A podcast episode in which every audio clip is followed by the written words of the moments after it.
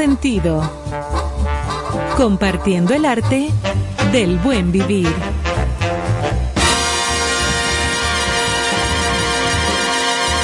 Por estación 97.7.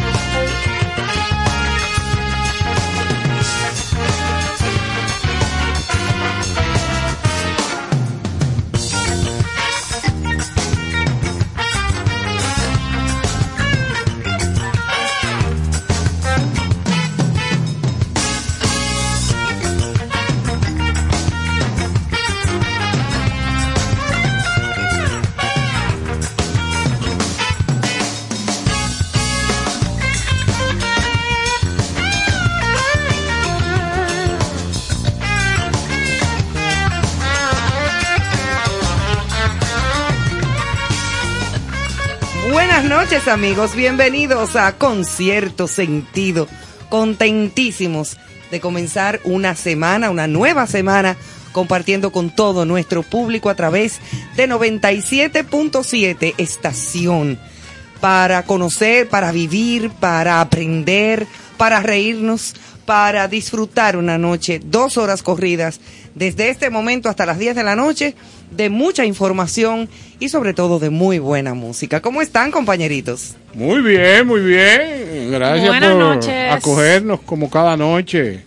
Hoy un buen lunes, inicio de semana, deseándole que todas sus acciones y proyectos empiecen con bien y terminen mejor. Así mismo O es. sea que, ¿qué dice el doctor Carlos? Buenas noches, bienvenidos. Andamos orondo por acá. En Manuel, Esto se oye bien, eh, Manuel. Esto se oye bomba. ponme la música Una para- musiquita para- especial. la musiquita, ponme la música de recibir al profesor hoy a cabina. ¿Cuál es? A Carlos. ah, a verás. Charles.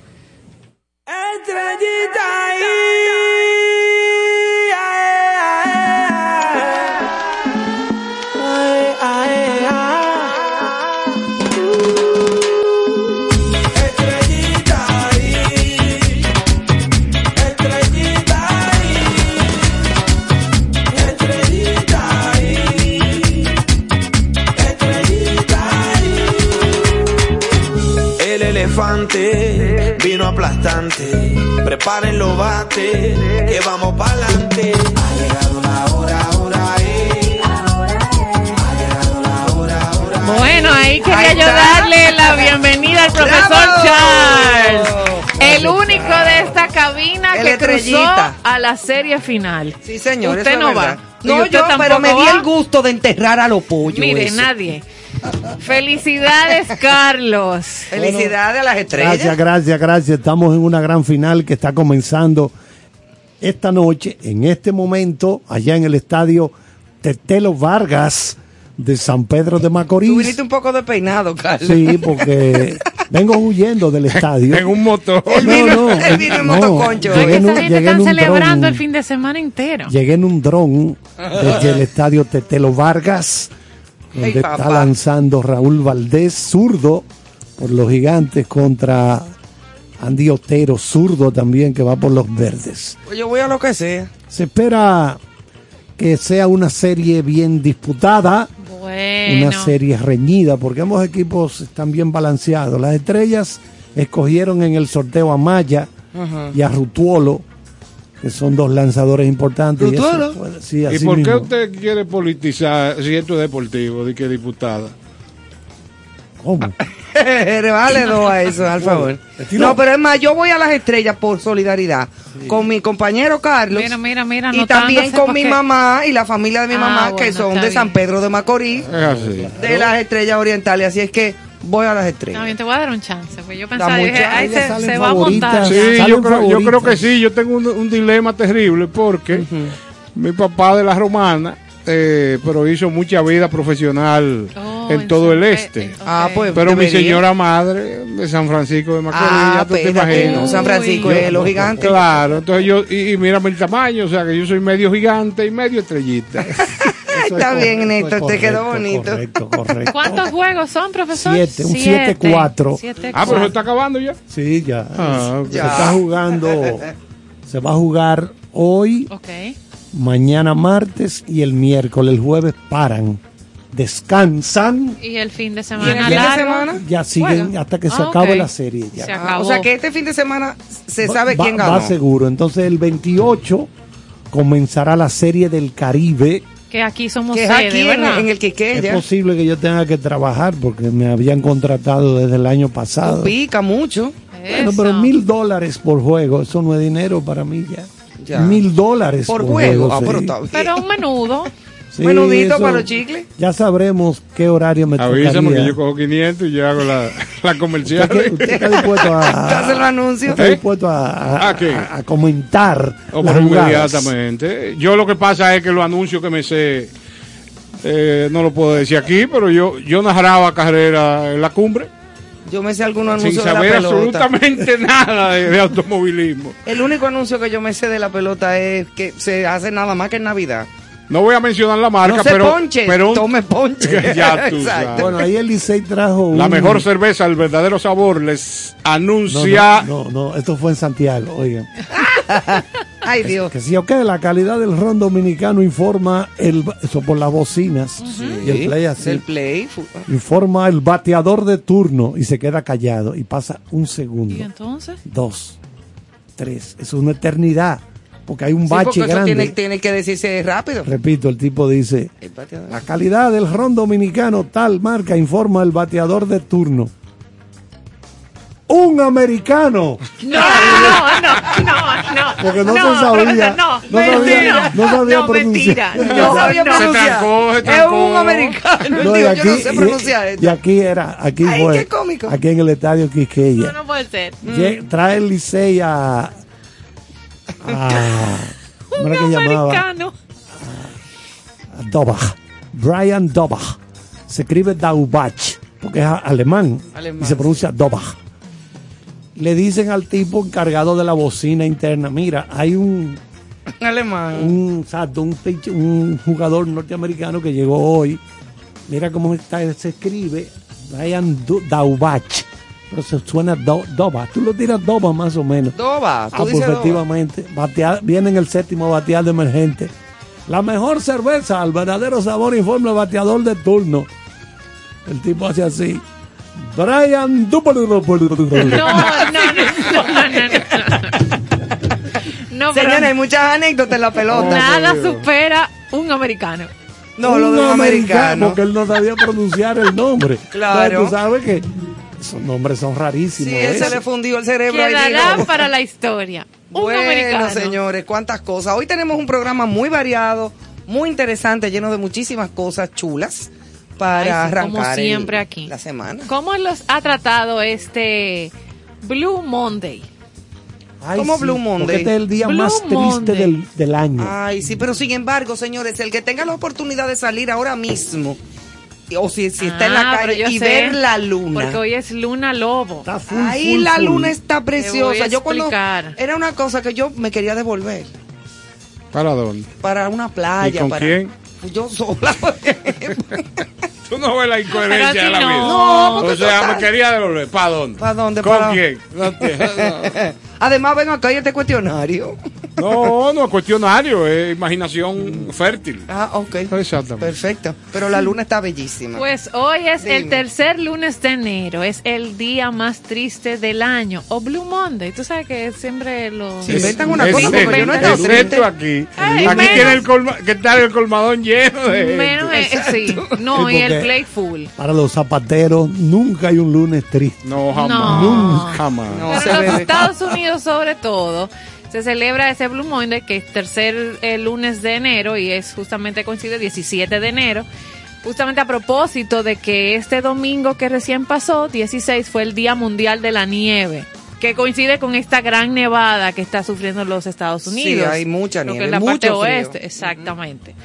Entonces, ¿por qué se le considera así? Eh, este psicólogo, Cliff Arnold, fue el que propició esta efeméride a través de un estudio donde después de los excesos navideños, muchas familias no se habían recuperado ni económica ni emocionalmente y los propósitos de Año Nuevo empiezan como a tornarse complicados. Tú sabes que la gente arranca. Eso allá. Meta, Aquí es meta, fiesta y fiesta. Que siga la. Entonces las, las metas se ponen un poco lejanas, llega esa decepción y estos pensadores eh, lógicos o psicólogos del siglo XX decidieron o entendieron que luego de ese estudio y de la conducta humana, el tercer lunes del año, en enero, ese tercer lunes era el día más triste.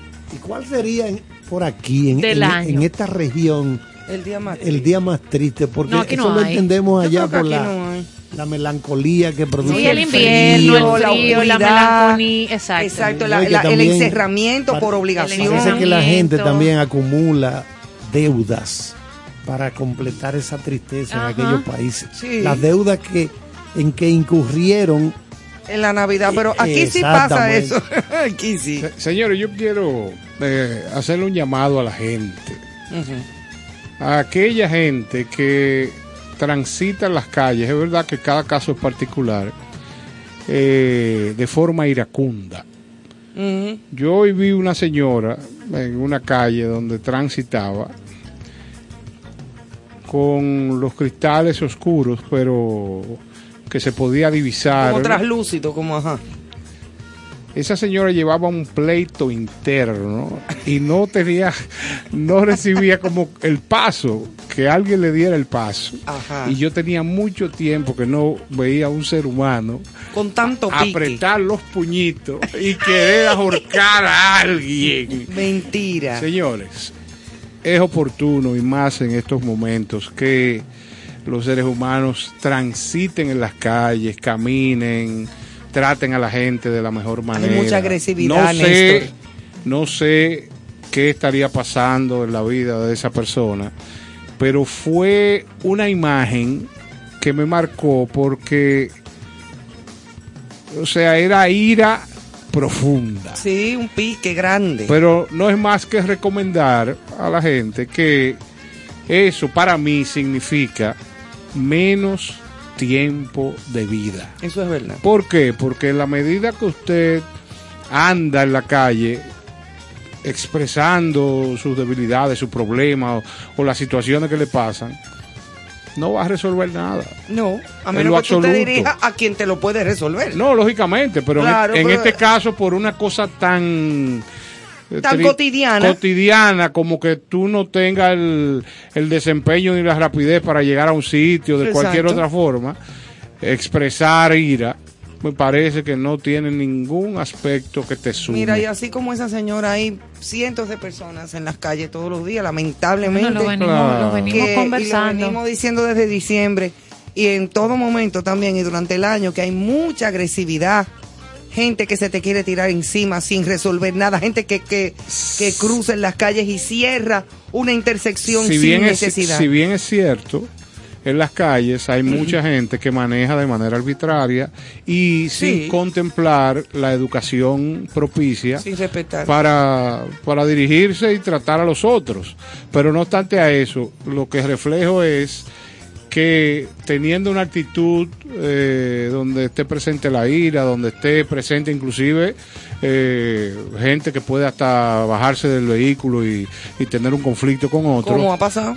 como ha pasado y pasa regularmente, que se piense primero porque eso no resuelve nada. Todo lo contrario, se puede involucrar la gente en situaciones que pueden llevarle a complicaciones de... ¿Cómo le pasó a Villalona? Sí, exactamente. que ese choquecito con la pasolita lo pudo haber resuelto con dos mil pesos. Ven, mi hija, arregla tu pasolita, mi jipeta está bien y va, va y nos vemos. O un excúsame. O un perdóname, mira, vieja, ¿en qué te puedo ayudar? Claro. Ven. Sí. Ya, eso fue todo. Mira, mira por dónde va la cosa. Claro. Precisamente por un señores, exabrupto. in- increíble Sí, sí. que en vez de, servir de alarma, eh, ya hay videos de réplicas de esa conducta.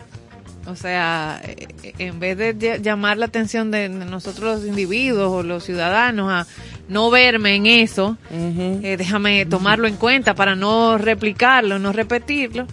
Hoy justamente ya en las plataformas de las diferentes redes sociales habían videos de individuos que repetían la conducta. Si yo estuviera eh, en la capacidad y en la disponibilidad de invertir socialmente, eh, si uno tuviera fuera parte del Estado, que tienen recursos para esto, hace rato que después de ese suceso, yo hubiera tenido en el aire, eh, por los diferentes medios de comunicación, cápsulas que les recordaran a la gente de manera continua que eso que pasó es una actitud intolerable y refrescándole a, los individuos cómo deben de comportarse ante una situación de Claro, esas. ¿cómo evitar Pero- llegar a Villalona? pero ¿qué pasa? Aquí lo que se hace es un can, una chercha de todo lo que pasa. Entonces, Eh, si usted no tiene una entidad, si usted no tiene una entidad, por ejemplo, va- vamos a mencionarlo y vamos a ser responsables. No tienen responsabilidad, pero debieran de tenerla con acciones precisas. El Instituto de, de Tránsito eh, que maneja el ordenamiento El Intran. debiera de tener cápsula, debiera de tener publicidad, debiera de tener las condiciones necesarias para que la educación vial se amplíe en nuestro país. Claro, que puede llegar a través del internet, por televisión, en la radio, capsulita de 20 segundos. Los programas de televisión, en vez de caerle atrás al, al, al proceso, a lo de la justicia, a esto, lo otro, Es un tratar, tratar de a ese señor sacarle información que llegue a otros ciudadanos donde él se disculpe, él pida perdón, él asuma que realmente hizo algo eh, negativo y que ante la sociedad lo que quiere es recoger para que los infantes, los jóvenes, no tomen esa vía No, y que se vean las consecuencias que él va a pagar. ¿eh? Lógicamente. tiene consecuencias. No, lógicamente. Aquí Creo no, que claro. la justicia va muy bien porque hoy estuve viendo unos reportes Sí. donde aparentemente el señor que es fiscal en Baní tiene es un abogado de fuste y es una gente que tiene muy claro cómo va a proceder ante este caso. Claro, y además, ma- ma- más que la prueba que hay visual. No, lógicamente, pero lo que te quiero decir es que y la presión social. Señores, lo que insistimos en con cierto sentido, y no nos vamos a cansar de, de mencionarlo, es el tema educativo. la es el tema de la condición del ser humano, que no se pierda, que se fortalezca. Claro. Esa es la palabra clave, la palabra mágica, educación. Cuando Bueno. hay educación se evitan muchas cosas y se progresa más. Sí, porque hay gente que cree que la educación solamente se debe tener como un recurso para luego ganar dinero. Y no es Pero así. no es así. No. Usted se puede sacar la loto. Y no tener y- y educación. si usted no tiene educación, no estamos en nada. Claro. Usted empieza a comprar jipetas mandadas a hacer a la fábrica en Alemania. Lo bota todo Y lo arriba. bota en tres días. Ya, ya los dos o tres años no tiene un chele. Es decir, porque la educación Y, y el- la persona educada, aparte de que le hace bien a los otros, los respeta, es tolerante, todo ese tipo de cosas, a la larga eso redunda en un beneficio hacia ti mismo. Lo que pasa es que yo sé que estas son cosas como que se le esconden a la mayoría de la gente. O que, que ni siquiera la entienden, Carlos. no le entienden, quieren apabullar a los otros con cosas materiales. La enti- No la entienden porque creen que la educación, cuando se habla de educación, es escuela. Bueno, pero nada. Es matemática, Se lengua española, historia. Y, Dame, eh, la educación es ahí otra cosa. Una frase de Blaise No Pascal. ve, no se ve más allá. Eso Da- es así. Dame esta frase de, de, De Blaise Bla- Pascal. Blaise Pascal Vale más saber, oiga bien, vale más saber alguna cosa de todo que saberlo todo de una sola cosa. Ajá, es decir, un poquito de aquello, un poquito de aquí, Exactamente. un poquito de Un poquito, un poquito. Sí, porque, eh, Muchos oye, poquitos. Es- Sí, porque lo que está, fa- lo que está, el problema, lo que tenemos un poquito de entrenamiento en asuntos místicos, nos damos cuenta, no es que estemos criticando que una persona se especialice en algo. No, para nada. Cuando el PhD, que es un doctorado en filosofía, el PhD es el grado máximo que alcanza una persona estudiando, ¿verdad? A nivel universitario, usted hace maestría, usted hace lo- pero llega el PhD, que es un doctorado en filosofía dentro del área tuya. Perfecto. Pero ¿cuál es el problema de la ciencia cuando se compara con lo, con, con lo místico? Que la ciencia separa las cosas y todo está conectado. ¿Eso qué quiere decir Blaise Pascal? Hay una frase muy buena de él que yo recuerdo que dice, poca ciencia te aleja de Dios, mucha ciencia te acerca a Dios. Es decir, cuando tú no tienes mucho aquí arriba, mucha, no tienes una reserva de conocimientos grande, tú te alejas de Dios. Pero cuando la reserva tuya aquí en la azotea es grande, por eso dice, mucha ciencia te acerca a Dios. Claro que sí. Bueno, precisamente él fue matemático, Sí. físico, filósofo, teólogo católico Por un monstruo. y apologista francés. Claro. Sus contribuciones a la matemática y a la historia natural incluyen el diseño y construcción de Él calculadoras. diseñó la calculadora. Oye, eso. Creó la calculadora para ayudar a su papá en el negocio. Exactamente. Tener muchos conocimientos sobre una parcela pequeña de la realidad puede convertirnos en técnicos, Te quedaste pero ahí. nunca en pensadores. En una parcela pequeña de la realidad. Oye, te tú. quedas ahí, claro. O sea sí, que tú- te quedas ahí como te, estancado en una sola cosa. Claro. Por eso, como siempre mencionamos aquí, el aprendizaje no pesa, o sea, es constante. Eh, Aprender no cuesta. No, Ahí está muy bien. O sea que es una buena frase para compartir y para analizar, Y para, para, aplicarse para a sí iniciar mismo. la semana. algo preocupante de los jóvenes. Bueno, estoy escuchando el día entero y viendo en los periódicos el problema de la ADP, de los profesores. Ah, lo mencionamos el que, viernes. ahora que hablamos de educación, uno de los problemas grandes que tiene nuestro país es que no tenemos un buen nivel de lectura comprensiva. O sea, ok, leíste dos párrafos, explícame qué tú entendiste por eso. O sea, ese es uno de los graves problemas. Eso es un analfabeto funcional, o sea, Práctico. práctico. En la práctica, ese es un, ese- él podrá leer y te lee Y se embotellan cuatro cosas y te la dicen así Y mismo, tú pero le no la "¿Y analizan. tú- ¿Qué tú entendiste por eso? No puede.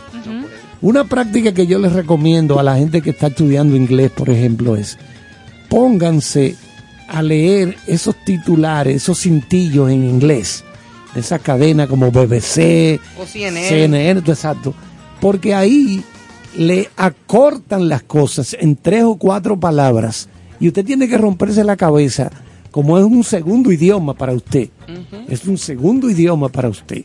Usted, ¿Qué es lo que quieren decir con esto? Entonces, yo recomiendo a los que están estudiando inglés, yo como autodidacta de idiomas, que he aprendido mis idiomas por mi cuenta, o sea, yo solo, yo no fui a, al dominico americano, yo no fui a nada de eso. Yo hice unos cursos por Yo correspondencia. lo veía a usted en APEC. No, yo no. No. Yo No era- estudié, no yo estudié yo. por correspondencia. Yo soy un autodidacta. Dije que sí, yo era, el dueño, yo era el dueño de la paletera. No, no, no, no. No, a mí me gustan las paleteras, porque me hubiera gustado buscármela. en Una de Boronoto. Pero una paletera grande, De las de Bolonoto. bien surtida. Antes Bien las paleteras, mira, tenían de todo. Claro. Yo me acuerdo que las paleteras tenían hasta jugueticos. Déjame yo salir a buscarlo. No, Dice- dice- a esta hora no. Un amigo mío iba antes, cuando en los cines se colocaban todos los paleteros. ¿Ustedes se acuerdan? Que habían unos paleteros afuera. Afuera. Sí, claro. Eh, iba, iba uno y decía, paletero hermano, ¿cómo tú estás?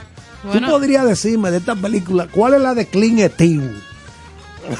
Anda, para La de Clint Eastwood. Clint Eastwood. Sí, pero- imagínate. Clint Eastwood. ¿Cuál es la de Clint Eastwood? De estas cuatro que hay aquí. ¿Cuál es la de Clint Eastwood? Y si tú le dices Clint Eastwood, él no sabe quién Ah, es. no, No, no, no, claro. No, no, no. Eastwood. Ahora se ponen en los eventos. Ahí es que se ven.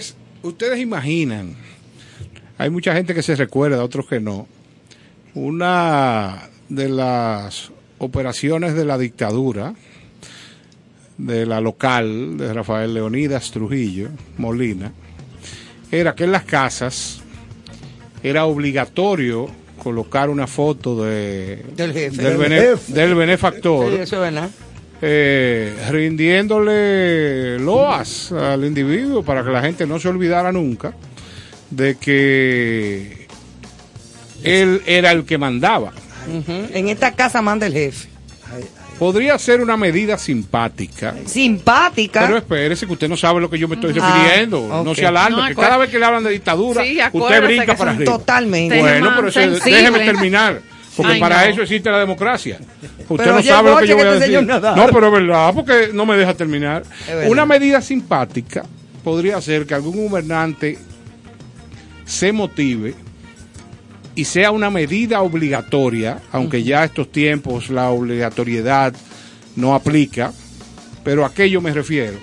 Hacer un cartel con un decálogo de las medidas precisas para educar a los hijos en la casa. Ah, De las cosa. 10 reglas que no se pueden olvidar, y si aquí hay 5 o 6 millones de casas, hacer 5 o 6 millones de carteles, y que para lograr beneficio de, de los planes sociales, lo que fuese, ese cartel debería de estar colocado en un sitio visible donde la familia se reúna regularmente o a ver el, televi- el televisor o a educativa. una medida dictatorial, pero que recuerde cómo Edu- debe, educativa. cómo debe dirigirse y cómo debe educarse esa familia. Bueno, mijo, Dictadura educativa. soñar no cuesta nada.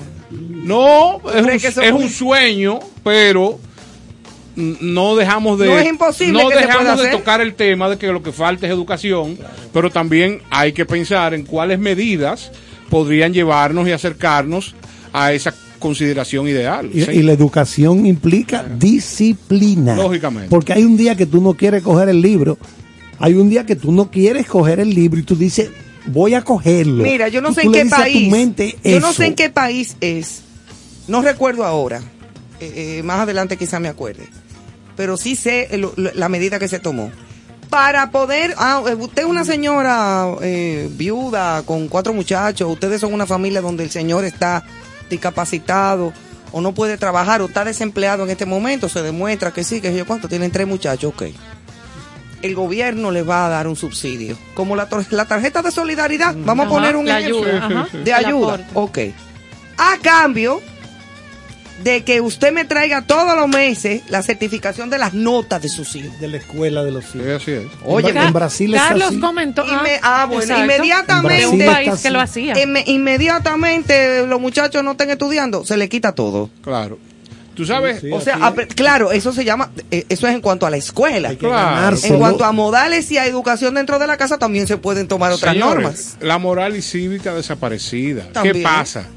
Yo eh, hago este comentario Que porque la en las redes, en las redes, hoy vi un comentario de un participante en un programa de estos que son digitales, donde esa persona hacía alusión a que la factoría de los, vamos a decir, los ritmos eh, modernos, eh, el reggaetón y este tipo La- de la cosas, música urbana. han provocado que los infantes y los jóvenes ya no les interese la educación escolar. Eso es una barbaridad.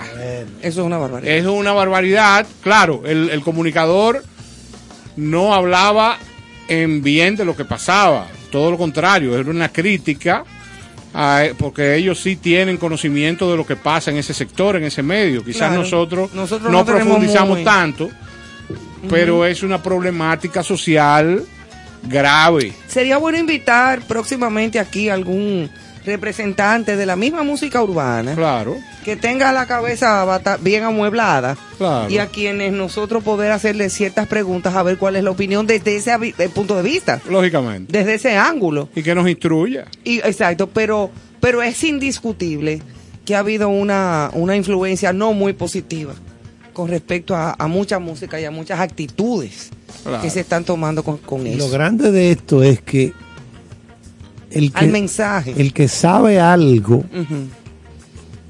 se da cuenta a la distancia que el derrotero que lleva esta pobre gente joven no Bueno. es nada bueno.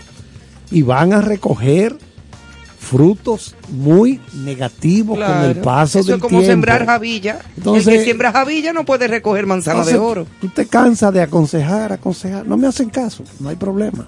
Sigan al despeñadero todo el mundo. Cuando Es llegue que el mucho crujir, el otro ruido del cuando otro llegue- lado. Cuando llegue el crujir de dientes, no se quejen que a ustedes se les advirtió de toda esa basura, de toda esa negatividad que le inculcaron y los padres no hicieron. Yo acabo de traducir una entrevista de Denzel Washington. Hace ayer la hice para el programa de cine que hacemos los fines de semana, porque él acaba de ser nominado por su trabajo en The Tragedy of Macbeth, Ah, sí. la tragedia de Macbeth. Macbeth. Él lo acaban de nominar por su papel en, en esta película, en los premios SAG, los premios que otorga el, el Sindicato de Actores de Cine y Televisión. Y decía Denzel, Excelente, Denzel. decía Denzel Washington, pero ustedes creen que la culpa, le, le quieren echar la culpa al sistema de este muchacho que sale a delinquir, a hacer su barbaridad, su felonía a la calle. No, no, no, no, no. Es en la casa. Es en la casa que no, es que sale que todo. no ha habido orientación, no ha habido un padre. Eh, sabemos que hay muchos hogares deshechos eh, dentro de esa población negra norteamericana principalmente. Es ahí que está el problema, señores. Si no hay un, un- un tutor guiando a esa mente nueva, jovencita, que es como una esponja, Que y va lo que- y- lo absorbiendo. que está es aprendiendo disparate en la esquina, Que es del en la entorno que se chercha, en el colmado. cerebro. Prepárense que lo que viene es feo. Sí, señor. Lo que estamos vamos a empezar a recoger frutos. Mira lo que acaba de decir Néstor Caro. Que es, o sea, la, la desviación que está teniendo esta juventud con todo este bombardeo de toda esta música ha hecho que pierdan el interés. el interés por educarse. Eso es una cosa muy grave. Eso es terrible. es eso un es culto a lo fácil.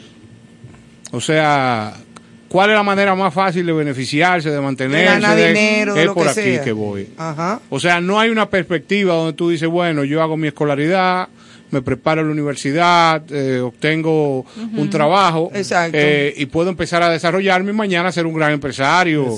O Y mientras tanto yo puedo buscarme un, pa- Ese un trabajito paralelo en lo que voy estudiando. Lógicamente. Para ayudarme. Entonces, ¿qué pasa? No es que todo está perdido, No. pero la, Está gue- difícil. la guerra la va ganando la facilidad. Está difícil. Exactamente. Está- mira, cuando mi hija nació, mi papá me dijo, esa niña acaba de nacer con un casete en blanco aquí arriba en la cabeza. Entonces, la información que tú y su padre le, le, le graben entreguen, claro. es lo que se le va a quedar en el disco duro. De ahí, de una edad en adelante, ella comienza a editar y a grabar por sí sola.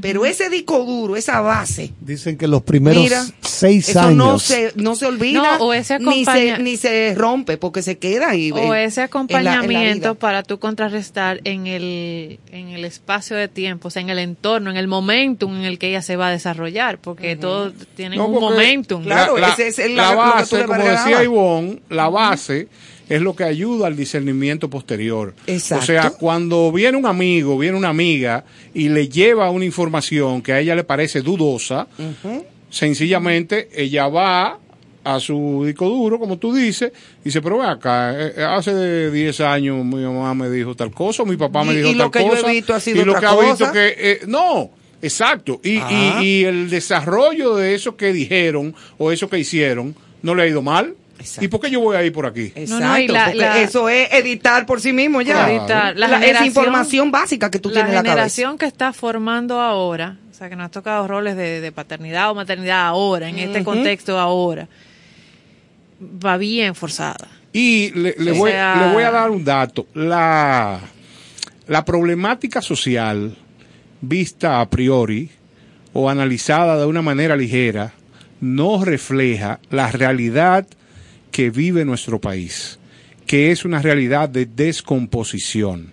O sea, si tú te vas a lo profundo y tú llegas a ver una casa de manera social, de estrato humilde, tú obligatoriamente te vas a encontrar ahí con casos de una composición familiar donde lo que, lo que se ve a simple vista es falta de respeto, es promiscuidad, son una serie de valores y de acciones que arman la conducta de un individuo inadaptado. Claro, no quiero reflejar que sea el todo, no, No, en lo pero hay absoluto. una- hay una- Hay una cientos, buena miles de familias que tienen los valores muy bien arraigados. Sí, y- pero- eh, pero Cada vez se está sintiendo Oye, más. vamos, y el tema también de valores y transculturización. Lo que para República Dominicana, lo que para el dominicano es algo o era algo inaceptable, el bombardeo de otras sociedades que consienten acciones y aptitudes provoca que los individuos cambien de, de manera de, de parecer. Lo que pensaron tus padres en generaciones anteriores, ahora mismo es algo sencillo. O sea, lo que para mí es una cosa eh, inaceptable, para esta generación es algo normal. Como que normal, claro, yo digo que los tiempos hay cosas que cambian, hay cosas que van evolucionando, pero volvemos al disco duro. Pero se, se incide. Volvemos al disco duro como si esas cosas inciden en el- lo negativo, para mí no Ah, tienen no, si asidero. inciden en lo negativo, no. Porque puede ser que tú, bueno, vamos a cambiar que antes mi mamá andaba en un vestido largo hasta los tobillos y ahora... Y ponerse un traje la- de baño era wow. Exactamente. Ajá. Entonces, ¿qué pasa? Hemos avanzado de tal forma... En muchísimas cosas. Que ya eso no es tan eh, nocivo, vamos a decirle así, como antes. Eso Sí, por aquello del puritanismo. Sí, pero eso no afecta al individuo. No afecta a nadie. En su, en su ser. No. Pero cuando tú estás hablando de que tú andas transitando por la calle y te dan una noticia de que balearon a alguien y eso te sabe a ti a, a tomarte un vaso de agua. Exacto. Ahí que sí ya hay eso no es noticia, a menos que haya un amarillismo sensacionalista, Claro. como a veces pasa, como en el caso de este muchacho Villalona, pero como ese caso, Sí, no te preocupes hay que- 60 más en Que el país. otra noticia te la tumba eso. Exacto. Señores, pues yo voy Bueno, a pues ya. voy a aderezar este comentario que ha sido Aderezar. claro. Qué término Nuestro, tan nuestro editorialito de esta noche. Exactamente. Aderezar. un, un editorial largo. Y quiero dejar, dejarle con esta canción que a lo que yo aspiro que nunca se pierda es que tengamos la voluntad, la necesidad de enamorarnos Ay, y que bueno. surjan canciones como estas donde el corazón se abra y existe la posibilidad de que cuente lo que siente y lo que no quiere dejar de sentir. Que eso no pasa de moda. Qué lindo. No hago otra cosa que pensar en ti. Por halagarte y para que se sepa. Tomé papel y lápiz y esparcí las prendas de mi amor sobre la mesa. Buscaba una canción y me perdí. Entre un montón de palabras gastadas. No hago otra cosa que pensar en ti. y no se le ocurre nada.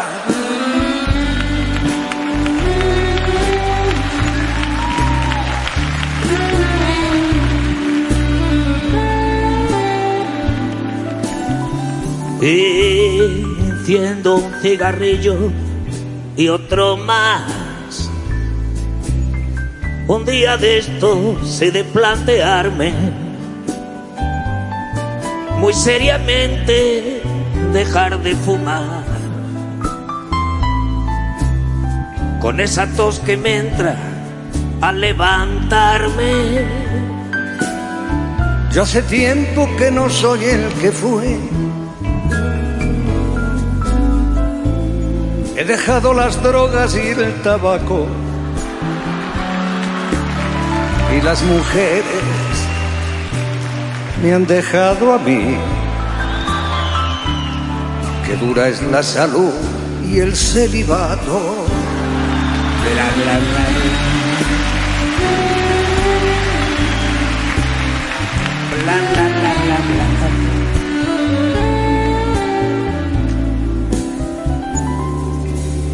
Pero hoy miré por la ventana y me fugué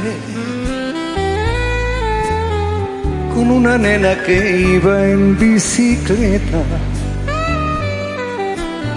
Me distrajo un vecino que también no hacía más que rascarse la bragueta. No hago otra cosa que pensar en ti. Virilidad entre las manos. Pero y las musas han pasado de mí. Se habrán ido con el nano. Nunca es triste, Sabina, la verdad. No es por mí que las musas te abandonan, sino a causa de tu escasa virilidad. Que unas huyen y otras se descojona. No hago otra cosa que pensar en ti. Y nada mola más que tus canciones. Pero las musas han pasado de ti, Han pasado de ti. andarán de vacaciones.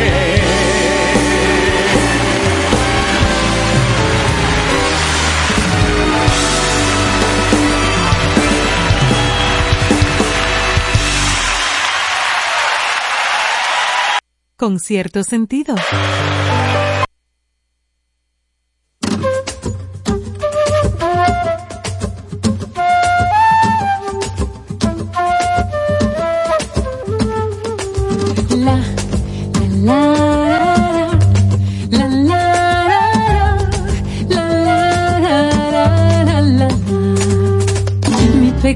Tesoro se haya escondido entre el valle y el monte que hay en mi ombligo.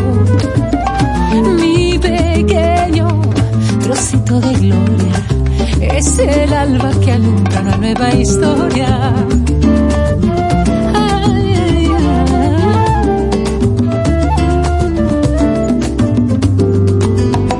Mi pequeño tesoro quiere ver cosas despliego como una rosa. Mi pequeño trocito de vida es un ángel que viene a mí de puntillas. Ay, ay, ay, que sí, que sí, que sí, que sí.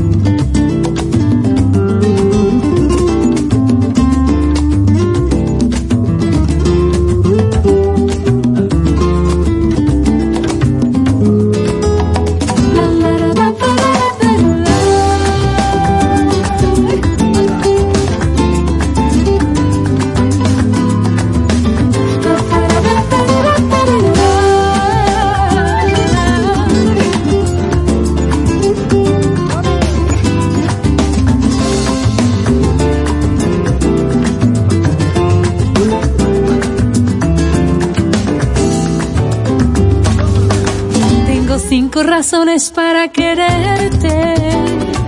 Una atada a mi espalda y otra a mi suerte. Y las tres que me quedan son tu sonrisa, ay, tu ternura sin falta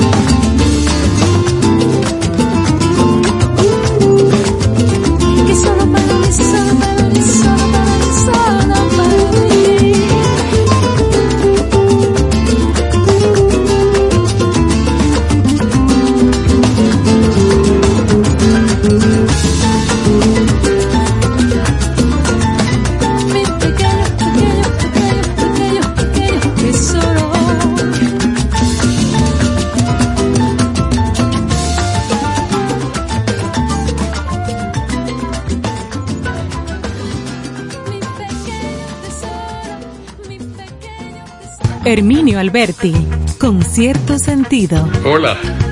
Néstor Caro se ha propuesto dar cierto sentido al arte de vivir en el arte. De 8 a 10 de la noche, cada noche en la 97.7, te invito a acompañar a Néstor Caro con cierto sentido. Joaquín Victoria, con cierto sentido. Muchísimas felicidades a mis amigos de Concierto Sentido. Gracias por compartir el arte del buen vivir. Enhorabuena, ya nos vemos.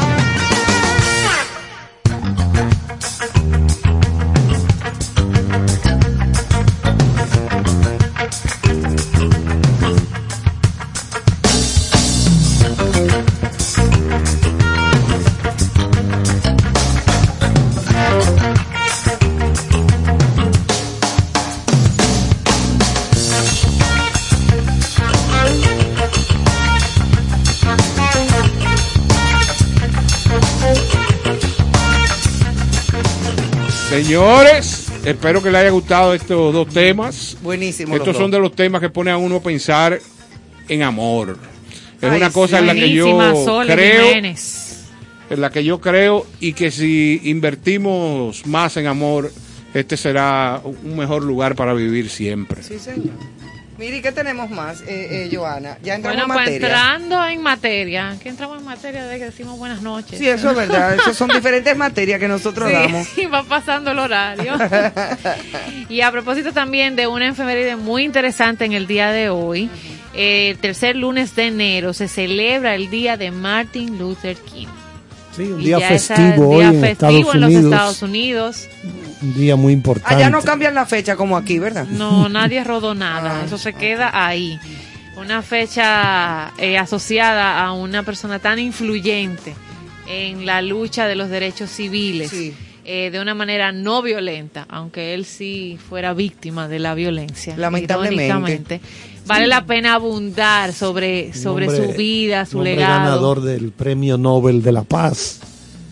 eh, por seguir esta corriente de Mahatma Gandhi, de la no violencia. Y así mismo mataron al Mahatma. Hacia a tiros. violencia, qué A cosa tiros tan lo grande. mataron, así y a es. John Lennon también, A un tipo Lennon, tan, oye, tan pero- hippie, tan chévere, peace and love. Ahí, es- ahí es que uno se da cuenta de que la raza humana hay que tener un cuidado, hay que estar chivo siempre. ¿Cómo Porque- que estar? Chivo, mosca, porque es que tú no sabes que algo que tú dices para tratar de llevar una orientación sana, desinteresada, por lo que se llama verdadero amor. O sea, yo no estoy esperando nada a cambio de usted, yo no necesito nada de usted. Lo hago porque siento que debo hacerlo como ser humano. Ah, pues hay gente que lo coge mal eso. ¿Tú sabes quién fue una mujer que dio mucho amor a través de su de su actuación, no de su palabra, sino de su actuar en la vida, porque demostraba lo que predicaba y aún más. O sea, ya no tenía que abrir la boca para saber lo que ella hacía. La Madre Teresa de Calcuta. Claro.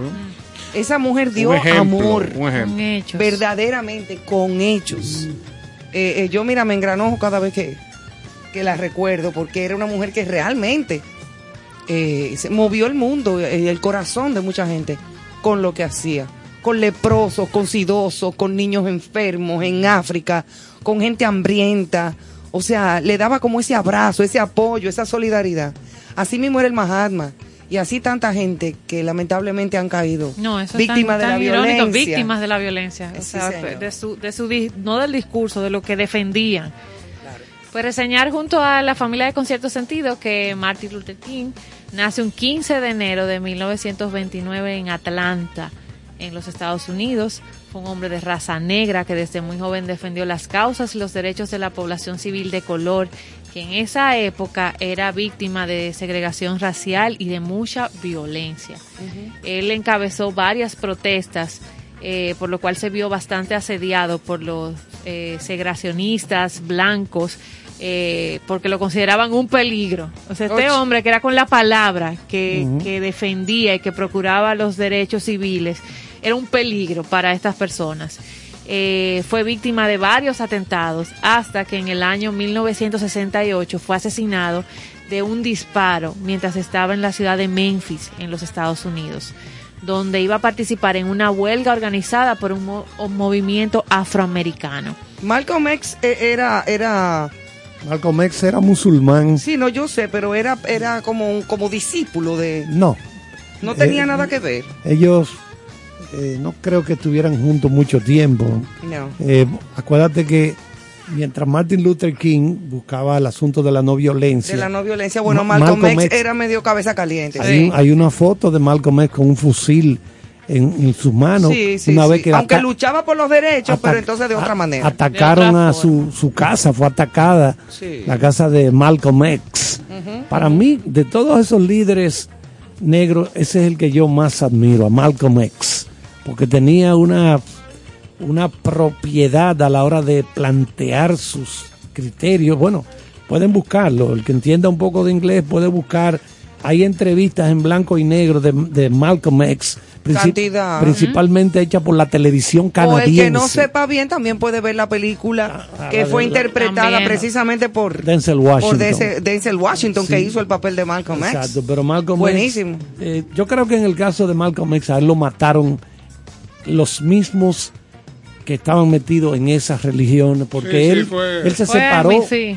de, de- él, se, de- él se separó del movimiento del islamismo de los negros en Estados Unidos. Él se, él se separó, se fue a un, se echó a un Sí, lado. entonces ya ese sectarismo y esa cosa Exacto. crea conflictos y crea violencia. Intereses también. Exactamente. Bueno, imagínate, tú, toda la vida es eso. Tú hablas algo aquí, mira nosotros que hemos dicho, cuántos predicadores son unos charlatanes, sin vergüenza. Eso es De que no, que soy pastor, que usted es un charlatán. Usted está Y usando, charlatanas que hay usted también. está usando la religión para sacarle provecho, matar Sí, dinero hay y ese muchísimos tipo buenos para violar y niños. que realmente no, son buenos orientadores, pero hay otros que no. es que la raíz de la religión debe de estar en cada corazón. Yo Yo- creo que los individuos no necesitan de otros que puedan instruir, dirigir, si no están claros con lo que sienten Exactamente. con lo que pueden entregar, con lo que pueden eh, hacer por el prójimo. O sea, primero es uno. Así es que yo lo pienso. Y es verdad, como tú dices, hay, un, hay personas que se dedican a, A ser buenos orientadores. A, orientar, que son bu- Claro. eh, que lo hacen de la mejor manera, pero, Pero hay muchos. cientos Como de guía, ellos como que acompañamiento. lo que hacen es lucrarse. Y Yo- sacarle provecho y En partido hasta sexualmente. Oye, yo estoy todo. hablando, yo, yo he tenido experiencia de amigos que buscando reordenar su vida y, y ser mejores personas, Se le ha se- no, que se han involucrado en iglesias Personas que se han donde aprovechado. después se dan cuenta de que esos recursos a través del diezmo eh, llegan a lugares donde ellos no se imaginan Es que y Dios que no no, son los mejores dinero. y lo puro. Entonces, ¿por qué hablo de la raíz del corazón? Porque si yo tengo la posibilidad de que el, el- un monto específico, ya sea el diezmo, como tú quieras llamarle, haga obras usted. Exacto, regale, Oiga, ayude. párese en el supermercado, compre, lo que usted quiera y sin ver a quién entregue. Eso, eso me lo enseñaron mis padres. A mí también. Oye, Entonces yo no- tenía la posibilidad. ¿Tú sabes lo que yo hacía? En algún momento, por ejemplo, en, en diferentes épocas, comprar de diferentes alimentos, Sí. de cosas, Sí, para- y sin ver a quién me iba a una localidad, me paraba, pagaba mi- a mi vehículo y lo entregaba sin esperar. Esa gente no esperaba que yo pasara por ahí. Me montaba en mi carro Y por ahí mismo. y ya. Y eso, yo Entonces, siempre ¿qué acostumbré, por ejemplo, a mi hija a regalar juguetes, ropa, recogíamos cosas, Navidad. Y yo estoy en Eh, ese proceso. En un Así proceso hay que aprender a dar a, A los que necesitan. enseñarlo para sin que lo mirar haga. a quién. Hay gente que nos regala de un closet, mira, que no da ni la hora. aunque, aunque, Acumulando aunque- ahí, acumulando acumulando. cosas que ni le sirven. Regale, de que la vida te devuelve más para atrás. Eso es así. Comprobado. Eso, eso es Lo mío al comprobado. revés, porque yo no las regalo porque no le sirve a nadie. No, porque tú eres extra, extra, Ay, extra ay. Tu relajo que sea con orden, ¿eh? Que te, ve- te veo feliz, ¿eh? Fuiste tú que le diste la Se cuenta. Miren, emocionó, le oigan dio esto, oigan Bueno, esto, pues, oigan eh, esto, una ajá. de las cosas de, Martin Luther de King, Martin vamos, Luther- vamos a volver Martin con el tema, sí. Sí, estamos tratando a ver si conseguimos el un trocito del famoso discurso de I have a dream. Yo tengo un sueño. Ah, sí. Lo tenemos ahí, Emma. De Vamos a escucharlo. Vamos también. a escuchar I have a dream I have a dream. de, de Martin Luther King Jr. en la gran marcha del millón de personas que se dio cita en Washington, D.C. Allá estuvieron, por ejemplo, Marlon Brando, que encabezó al grupo de actores que eran los actores, lo máximo en esa época. Él se llevó a gente como Charlton Heston. Dijo, no, tenemos que estar ahí. Los diez mandamientos. Tenemos que estar Diarre Moisés. ahí. Y ahí estuvieron esos actores. Usted los tiene, hermano. Vamos a escuchar un poco de este discurso de Martin Luther King.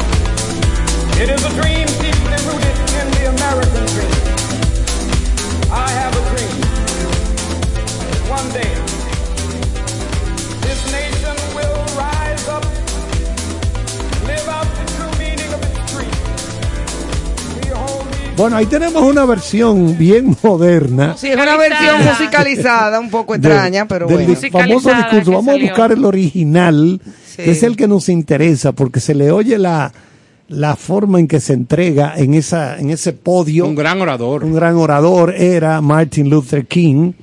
Y entonces, eh, repito, en esa marcha fue gente de todo Estados Unidos.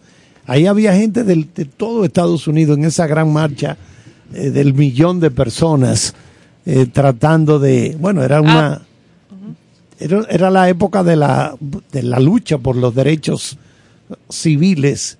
Dime, Santana. Apuntar, profesor, que en el que buscamos el discurso original, terminar de esas capsulitas curiosas de este gran luchador, una persona extremadamente inteligente, eh, avanzó bastante, o sea, voló grados, como decimos aquí, cuando te pasan grados en la secundaria por tu eh, coeficiente intelectual por tu desarrollo. Lo su- lo- en otra palabra, que lo subieron de lo subieron curso. de curso, decimos buen dominicano. Ajá. Terminando a los 15 años todos sus estudios superiores. ¿Qué? ¿A los 15 se graduó? Ah, Recibió sí. el Premio Nobel de la Paz, convirtiéndole en una de las personas de más jóvenes en recibirlo. En el mil- 64 fue. 1964. Ofrézcome. Y actualmente tiene más de 900 calles en los Estados Unidos que llevan su nombre.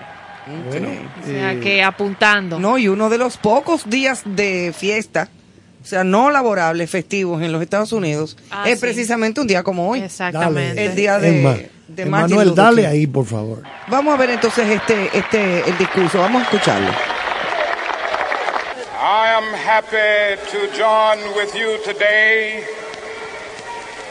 in what will go down in history as the greatest demonstration for freedom in the history of our nation.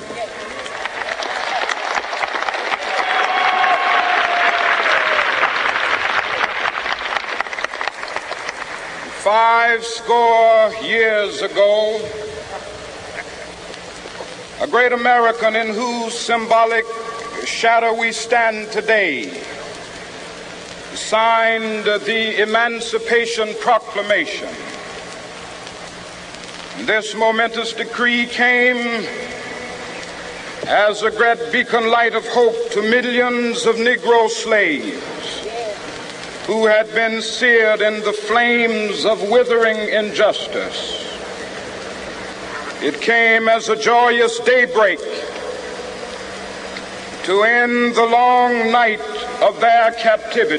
Bueno, ahí estamos escuchando el discurso más famoso, el discurso más famoso de Martin Luther King. I have a dream, yo tengo un sueño. Habló de su deseo de un futuro en el cual la gente de tez negra y blanca pudiesen coexistir armoniosamente y como iguales. Este discurso fue pronunciado el 28 de agosto. Eso en las escalinatas del monumento, todo el que ha estado en Washington. Para mí, de todos esos monumentos que visité en Washington, el que más me impresionó fue este monumento de Lincoln. Sí, a donde está aquella estatua enorme Sí, que él está de sentado Lincoln ahí. sentado, sí, Sí. muy bien, muy bien Los logrado. otros monumentos me lo encontré que estaban, bueno, yo fui, vi el, el de Martin Luther King, que fue tallado en una piedra, está eh, de blanco. Pero la Casa Blanca es bonita. Sí, entonces, pero la vi muy pequeña para lo que yo creía que era la Casa Blanca. O sea, lo que- yo estaba acostumbrado a ver esta Casa Blanca en cine y en televisión. Que se una ve cosa, como inmensa. cuando voy y veo esta cosita, digo yo, pero ven acá. Pues tú quieres más de ahí. Pero nada. Tú eres agayú. Él pronunció este discurso durante la marcha en Washington por el trabajo y la libertad. Fue un momento definitorio en el movimiento por los derechos civiles en Estados Unidos.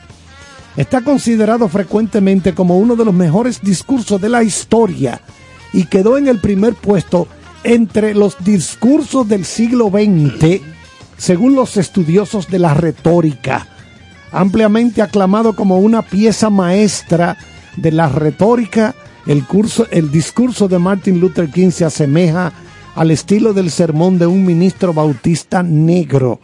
Apela a fuentes icónicas y ampliamente respetadas como la Biblia e invoca la Declaración de Independencia de Estados Unidos, la Proclamación de Emancipación y la Constitución de Estados Unidos.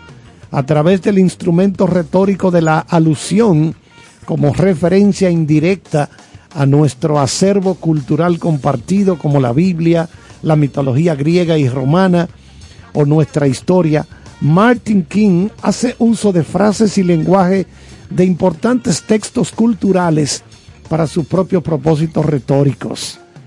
Cerca cuando arranca, alude al discurso de Gettysburg de Lincoln diciendo, hace cinco, lo escuchamos en el inicio, five Sí. score years ago, que es una forma particular de decir 100 años en inglés, pues score son 20 años y 20 por 5 son 100. O sea, él dice five score years ago, es decir, 100 años. Ok. Señores, y la, la mejor manera de, de disfrutar de cómo piensa una figura como esta es recordar grandes frases.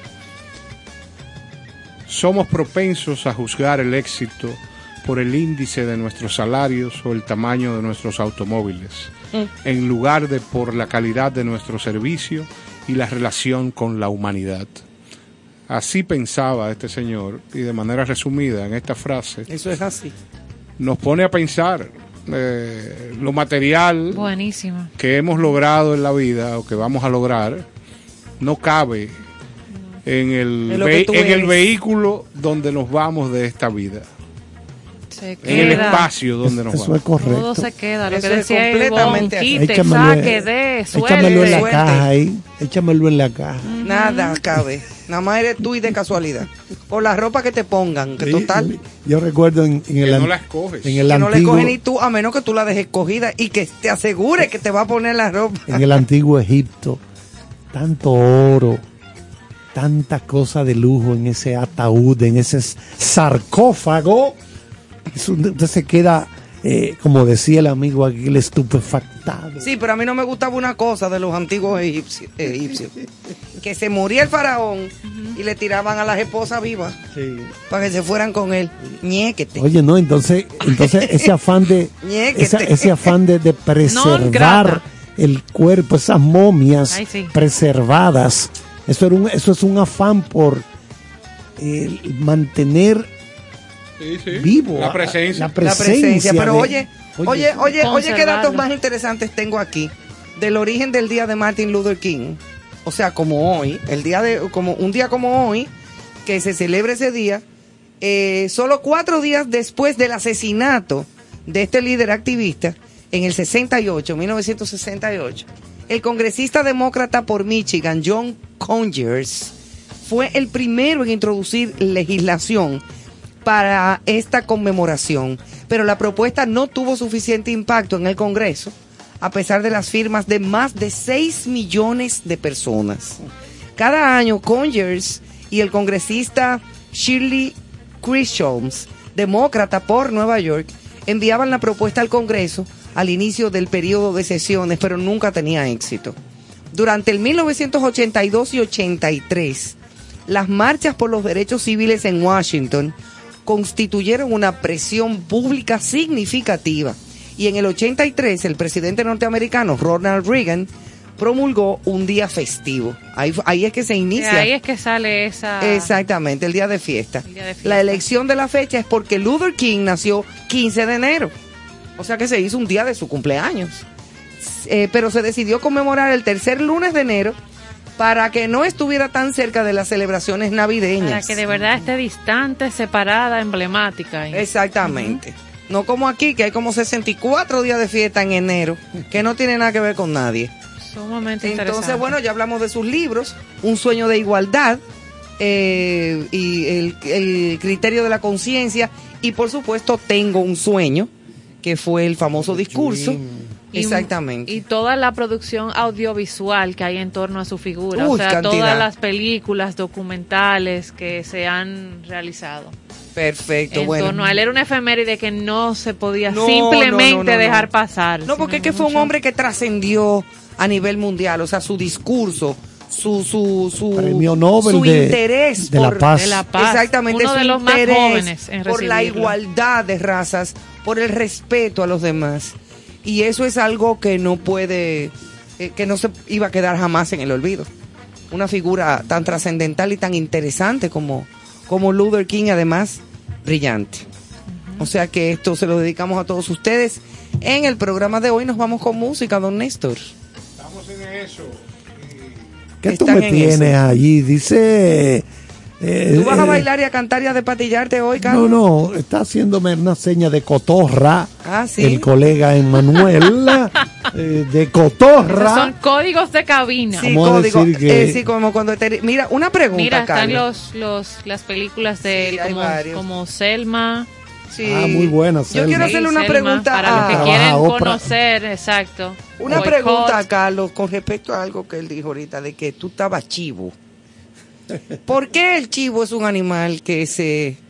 Está altamente desprestigiado el chivo. El pobre chivo. Y de manera culinaria es una, de la- es una de las carnes que viene Más hechas sanas. más sanas y El chivo liniero. el chivo liniero Adere- con mucho aderezado, orégano. No, aderezado. no hay que ponerle orégano Nada. porque él come orégano. Él come orégano, vida o sea es que de- la No, carne no, sale no, pero usted le pone de nuevo por si acaso. naturalmente. Y una salsa. Exacto. Entonces, mire, oiga bien, oiga bien. Por favor. Carlos se refirió Al chivo. al chivo, a la que, moca. que él estaba chivo. Entonces, cuando usted está como que no está claro con un tema, está chivo. Ajá. Cuando usted se fija en un examen, es que lleva un Eso chivo. es un chivo. ¿Tú, tú me estás entendiendo? Ahora, Usted entró gratis o de mala manera a un Entró sitio, de chivo. entró de Sí, chivo. es verdad. Entonces son por cosas... eso es que yo pregunto por qué el chivo es un animal. Algo que no le cuadra.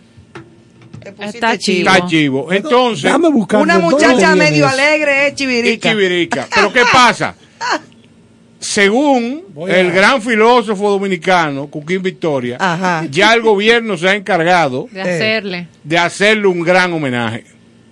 Porque acaba de designar Atento, uno de los edificios gubernamentales como el Archivo General de la Nación. barbarazo. Manuel, sálvalo, por favor. Sí, salva esto porque no sé por qué puse el tema. Eh, eh, vamos a ver aquí qué dice. Encontré el significado. Vamos a ver. Del chivo. Sí. En Un costa- animal en- con cuatro patas. No, no. Eh, eso es lo que quiero ver cómo en otros países. Ay, yo pensaba que iba a caer la música de una vez. No, la Real Academia de- Española y todo eso. Eh, Eso es la Real Lengua Dominicana, Carlos. Claro, Eso no, no, en la Real Academia. Lengua picadita. muy Eso bueno. es lengua. Ay, no. Significado de chivo en Latinoamérica. Información que publica un, eso en Argentina. Información que publica un periodista para beneficio propio, ya sea porque le pagan por hacerlo o porque coincide con sus No, eso no, tiene nada que ver Es con el chivo te- de aquí. La información que dio el periodista es un chivo. Cada región. El periodista es un chivero. Olor, no, no. olor en las axilas. ¿Qué Ay, olor no. a chivo Tú ves, tengo? cada región tiene Tú su... sabes que aquí hay un animal que son cuatro juntos. Eso fue Cuquín que me lo dijo. El cangrejo. El cangrejo es un pájaro, chivo y puerco. o sea que son cuatro animales. ¿Por qué, No, chi- no. por qué chivo? ¿Por qué el cangrejo es chivo? O tú no ves que de una vez te para la muelita y como que te mira y se va para los Sí, lados. pero ahí volvemos a lo de Y se va ahí volvemos a lo de estar chivo. Por eso Sí, mismo. sí, el término. Creo Eso que no hemos es de desenfocado. Con su Sí, permiso, ¿eh? sí. Ya ustedes saben. Vámonos con música que voy a beber agua. Manuel, yo te dije.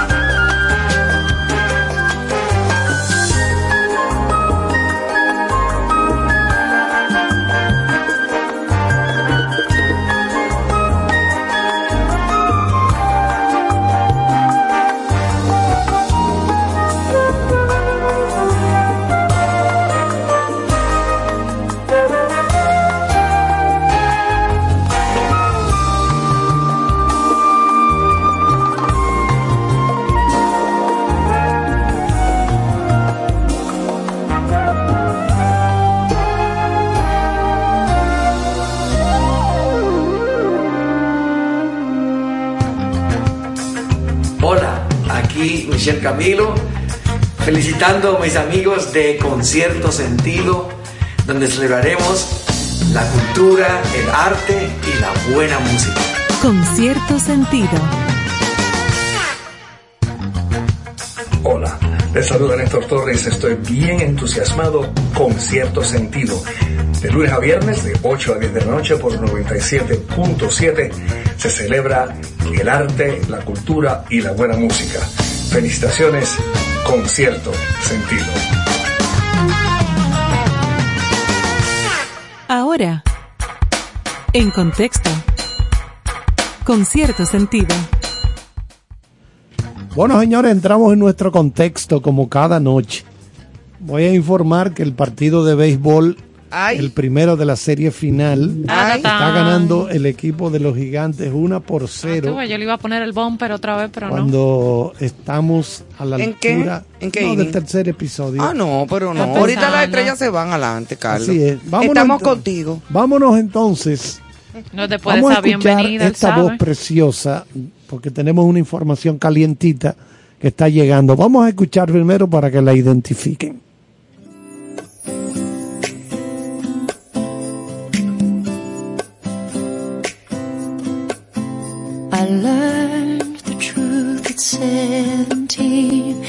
Love was meant for beauty queens and high school girls with clear skin smiles who married young and then retired.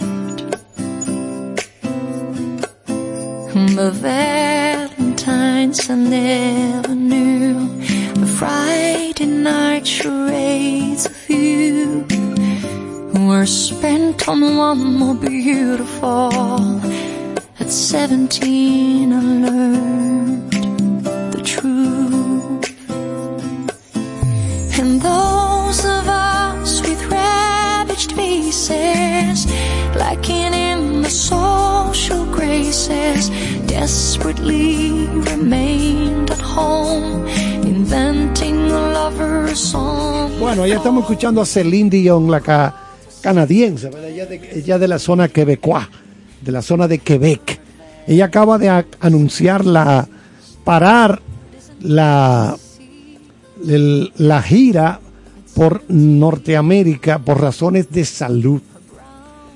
Esta cantante sufre, oigan bien, eso el que ha sufrido de esto sabe lo duro que es, espasmos musculares graves y persistentes.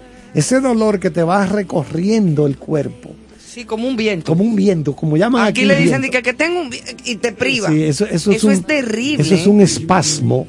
Y en este caso ella los tiene graves y persistentes. Y le atrofia los y no será y no será eh, fibromialgia, no. Bueno, O apare- parecido. aparentemente es, los médicos seguro que ya la trataron. Bueno, sí.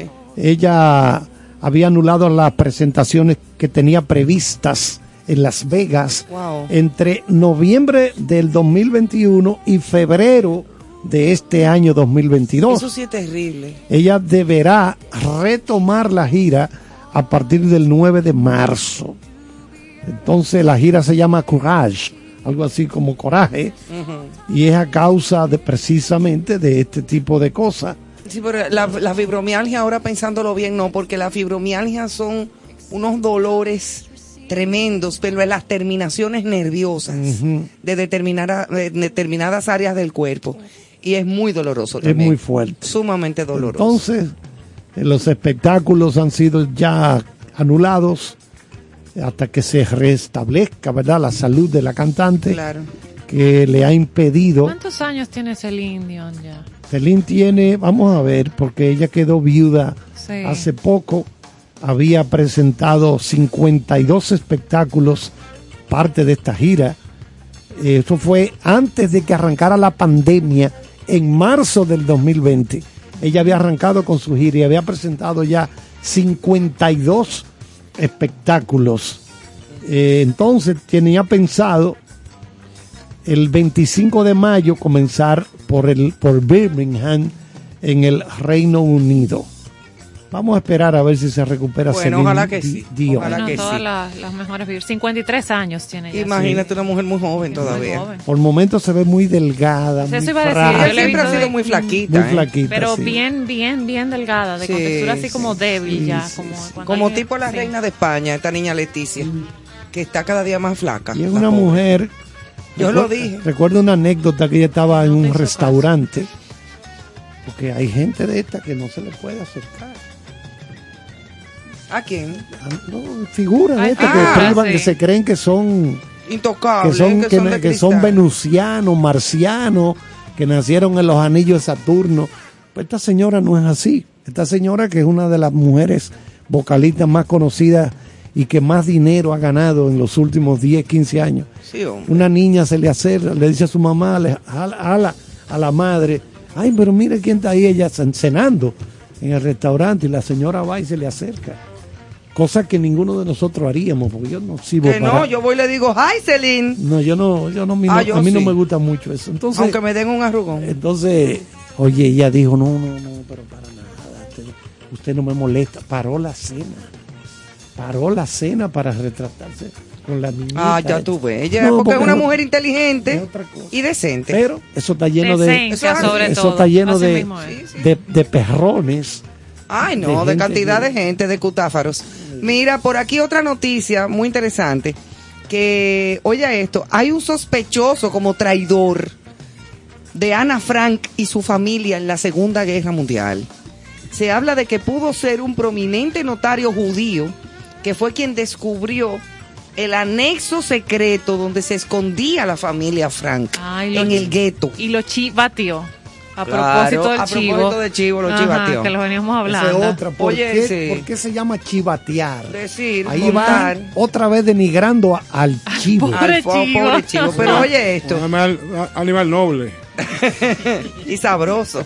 Un equipo especializado en casos fríos que revisó evidencias por cinco años en un intento de esclarecer uno de los más grandes misterios de la Segunda Guerra Mundial.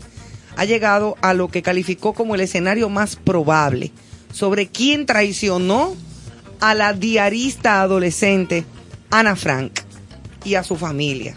Su respuesta presentada en un nuevo libro titulado The Bet- Betrayal of Anne Frank. Ah, claro. A Cold Case Investigation. Perdóname. Yo creo que debemos llamar a Johannesburgo para a ese chivato trabajarlo. ¿Qué usted cree, Néstor? Para que Se- cobra sería maravilloso. el líquido escarlata en las culetas de Quiqueya. Eh, pudo haber sido este traidor de esta familia judía, el prominente notario judío llamado Arnold van den Berg, quien descubrió el anexo secreto donde se escondía esta familia de los ocupadores alemanes para salvarse de la deportación y asesinatos en los campos de concentración nazis. Es una, un descubrimiento interesante a pesar de todos los años que, que han pasado después de aquella atrocidad cometida en Alemania cuando el, Ayer, el régimen nazi. ayer, imagínate. ayer pasó el programa 60 minutos de CBS, Sí. domingo a las 7 de la noche, hora del este, aquí sería a las 8. Pasaron un trabajo extenso sobre ese caso de, De Ana Ana, Frank. Ana De Frank. Ana Frank. Sí, Interesantísimo, muy es- triste, pero, pero muy Hay interesante una porque esa serie niña, nueva en Netflix también. Sí, porque esa niña en su diario dejó escrita parte de la historia de esa época. O sea, gracias a ese diario se conocen muchas cosas. La verdad, la verdad que todos estos, estos nazis, estos criminales de guerra, con- mataban a todos estos judíos con una frialdad. ¿Tú no te acuerdas de la lista de Schindler? Sí, ¿Tú te acuerdas de Schindler's List? Bueno, este hombre lloraba Yo me la sé entera y yo doy grito con hipío cuando, cuando, cuando la veo. Cuando la Sí, película, cuando Spielberg hizo esa película, lloraba. ¿Y tú sabes lo que hacía? Diariamente, allá en Polonia, ¿Es donde judío, se él? filmó, sí, Mm. él es judío, sí. Llamaban diariamente por teléfono al fallecido Robin Williams, Ah, que era un gran amigo de Spielberg. de Spielberg. ¿Y para qué lo llamaban? Porque era tanta la tristeza que había en el crew, en el personal técnico, por la filmación de esta barbaridad, Motivarlo. que, que le pedía a Spielberg Mira, aquí te estamos reproduciendo por las bocinas. Háblate algo chistoso. Eh, Hazme dos o tres cuentos. Hazte dos, hazte dos o tres cuentos Y mira, ahí para que tú veas, Oye, eso. para que tú veas cómo es la vida, que Robin Williams termina suicidándose. Por una Increíble, sí. Óyeme, qué increíble, un hombre tan, Carga emocional. tan hermoso, ser no humano. todo lo que brilla es oro, ni lo que se ve es lo, para que lo lo cierto. Eso sí es una gran verdad. ¿Cuánta gente que da una cara y, y en el y- y fondo... en el fondo lleva, Hay lleva como dicen, lleva la procesión Hay por un dentro. testimonio de su vida muy especial en ese programa que realizó Oprah, donde entrevista al príncipe Harry, que trabaja y hace también un testimonio del hijo de Robin Williams. Y él habla de eso mismo, esa carga que nadie veía, Y que él no con, la que él, con la que él lidiaba constantemente. Por eso es que yo digo, señores, que hay gente que tiene que obligatoriamente cuando siente una carga muy grande, por la razón que sea, vomitar, tener con quién hablar y con quién sacar. Es una redundancia decir sacar para afuera, pero así es que nosotros decimos, Sí, ¿verdad? para reafirmarlo. Exacto. Es muy, muy importante el uno poder tener una persona en un momento determinado con quien desahogar lo que Lo sea. que decíamos del Porque tragárselo todo solo, mira, a veces lo que decíamos del libro aquel, deberías hablar con alguien. el libro número uno del año, Exacto. según la revista Time, y uno de los de más ventas en la lista de bestsellers del periódico New York Times. Deberías hablar con alguien de la terapeuta Lori Gottlieb, que se iba a casar, se iba a casar y a última hora le sacaron los pies. Y eso Él se pone tan serio para hablar de que sacaron los pies. de forma La arruinó. antitetánica y polipropilénica. Mira, eh, De Carl, dale a de Manuel la pastilla de Carlos del pote, al lado de la pastilla de Néstor está la de Carlos. Busca. Aquí todo el mundo con su pastilla, menos yo. The Me You Can't See es el, el especial de Oprah para hablar ese te- eh, que aborda al hijo de, de Robin, Robin Williams. Sí. Ay, Y Dios todos esos temas de, de detrás del Tú telón. Tienes ahí algo Cuéntame, de, ¿qué tú de- no, tienes, me Néstor? tienes a Laura Pausini, dame escucharla a, a Laura y tú me la tienes ahí para que que el Johanna profesor- Santana eh, cuando el eh, profesor Joha- dice- Johanna Santana nos tiene una información de Laura, pero vamos a escuchar la voz primero de esa gran artista italiana. Ya no tengo miedo de ti. Ya toda mi vida eres tú. Vivo tu respiro que queda aquí. Que consumo día tras día. No puedo dividirme ya entre tú y mil mares. No puedo ahora estarme quieta y esperarte. Yo que habría estado por ti en cualquier ciudad. Bueno, escuchamos como decía Charles, Laura Pausini mostrará su verdadera alma en una película de Amazon Prime Video. Va para streaming para todos los seguidores y fanáticos de esta gran artista. La cantautora italiana Laura Pausini contará su vida y mostrará su verdadera alma en una película La de verdadera. Amazon. Parece que conocíamos la que no era. Ahora viene la que es. La. Ajá, en Amazon Video Prime con vistazos nunca antes vistos de su vida privada y profesional. Con base en una idea original de la propia cantante, se llama Laura Pausini, un placer conocerte. Narra la historia personal y su trayectoria de un artista que ha vendido más de 70 millones de discos en todo el mundo. Así que si usted es seguidor Repíteme, de repíteme el número de copias de discos. más de 70 millones ¿Cómo? de discos. Ah, pero ella ha facturado bien. Sí, yo me impacté Ella tiene unos igual. pesitos. Sí. Ella los guardó para hacerle una casita a su mamá. Tal vez no, no, no tenemos producciones tan recientes y todo, pero, pero sí, le ha ido muy bien. Eh, Oye, Pausini brinda, sí, es buena cantante. Brinda en este filme una oportunidad para descubrir nuevos y desconocidos aspectos de sí misma y de su mundo. Ella es Un comunicado que lanzó la misma plataforma de streaming de Amazon. Así que preparados para ese debut cinematográfico de la intérprete de Se Fue, una canción tan conocida y de muchísimos otros éxitos. Ya Así que ahora es productora mí, musical, buena, colaboradora televisiva, cantautora, eh, que debutó a los 18 añitos de edad cuando ganó ese festival de San Remo en 1993. Ya tiene una garganta a veces. Sí, pero a mí nunca Oye, me ha gustado mucho. Eh, deep throat. Ok. Ella- ella- Nada, pues sigue con la noticia, al favor. Señores, como estamos Están en- entrando en tema, la pastilla. Como estamos en contexto, vamos a anunciar que la Fundación Boulevard de las Estrellas, que preside el periodista Carlos Batista Matos, hermano, Carlos. claro, Muy caro. El hombre caro. Muy saludos caro. para él. Sí, señor. Anunció que re- reanudará la exaltación de a grandes personalidades de la cultura, música y el deporte este año. La pandemia del COVID-19 paralizó en el mundo actividades como estas y se va a reiniciar estas premiaciones que está esto en la avenida Winston Churchill, así dijo Batista. Eh, vamos a esperar cuáles serán los próximos exaltados de esta gran fundación que dirige el más caro, Carlos Batista. Elegante, caro, distinguido, amigo. corbatas Claro que todo. bastante caras. no, no, no. Y él es un Ay, hombre pero caro. que- que. Así es que qué bueno. Eh, pues como. Néstor, que Néstor es caro. Dígame. Pero No, de apellido. no es de- No podemos dejar de comentar la actualidad deportiva. Empatados Yo- a una.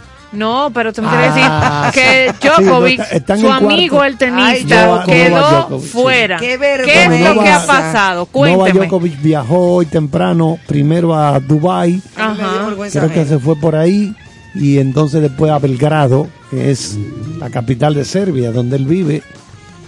Eh, en la situación es la siguiente. Le fue revocada por segunda vez la visa allá en Australia. Yo siempre aclaro cuando hablo de este tema, no es que él vaya a contagiar a nadie. Porque dígame usted, ¿usted cree que él va a contagiar y que al país entero? No, pero que las reglas se tienen que cumplir. Exactamente. Y ahí la hicieron cumplir, ahí no hubo. entonces, entonces es una figura que representa mucho para el mundo del deporte. Claro. Él es el número uno del tenis mundial. Mundial. La, la información que hoy más reciente leímos fue que algunos de sus marcas, algunas de las marcas que De sus él, patrocinadores, patro- los auspiciantes. sponsors, los ajá, patrocinadores de él, sponsors, entre paréntesis, él recibe cada año entre 30 y 35 millones de dólares solo por concepto. Sí, adicionales a contratos. Exacto. ¿Y tú crees que esto lo puede afectar? Exactamente. Sí, comienza Eso a es lo que afectarlo. puede pasar. Ya la marca Lacoste, que él cuando está jugando tiene Sí, esa vestimenta sí. Lacoste. Sí, con el, con el- la el- el- salamanqueja. El, cocodrilito ese. La salamanqueja. la- que es una marca francesa. Sí, también, y muy buena. también tiene a Peugeot, el fabricante de vehículos. También tiene al fabricante de relojes suizo Hugh Blood. eh, a la marca de ropa deportiva japonesa, creo que ASICS, algo así se llama. Bueno, el asunto es que esas marcas parece que Se se, están acercando a él porque también es posible que él no pueda participar en el abierto francés, que es el que sigue. Son Bueno, cuatro en Francia hay restricciones más fuertes más que en. Y más Australia ahora con lo que acaba de decir Macron, que, que le va a hacer la vida sí. imposible a a los no vacunados. él, es- y él entra en ese grupo. Ya, ya él le dio COVID a, a Novak Djokovic, ya le dio COVID. Sí, pero que Y se vacune, superó. mi hermano. Pero él no quiere vacunarse, bueno, tendrá sus razones. Está bien, Entonces, perfecto, pero mira, mira por dónde va la Eh, cosa. él, no va, él no jugaría tampoco en, el, en Roland Garros, en París, en el segundo, después va a Wimbledon y después Y así se va afectando ya todo el, año. US Open, exacto. Claro. Él tuvo una temporada increíblemente grande el año pasado. Sí, que, buenísimo. que- que no, no ganó la cuatro patas del Grand Slam de casualidad, porque estaba tal vez muy agotado ya en Nueva, en Nueva York, en el US Open, el abierto estadounidense. Pero el eh, españolito este no fue que ganó. ¿eh? bueno, no, Rafa, ganó. Rafa Nadal? No, Rafa Nadal no. Rafa Nadal. Ese es otro monstruo, ¿eh? Sí, yo creo que ahora mismo se quedó Rafa como número uno, Sí. sembrado, o sea, de los del- de entre los favoritos al salir Novak Djokovic, favorito para ganar el, el abierto australiano que empieza ahora. Y entonces, eh, el, como tú dices, en la, en la situación de él es que él- ese es uno de los países que ha tratado de ser más estrictos Y lo demuestra. con las medidas. sí.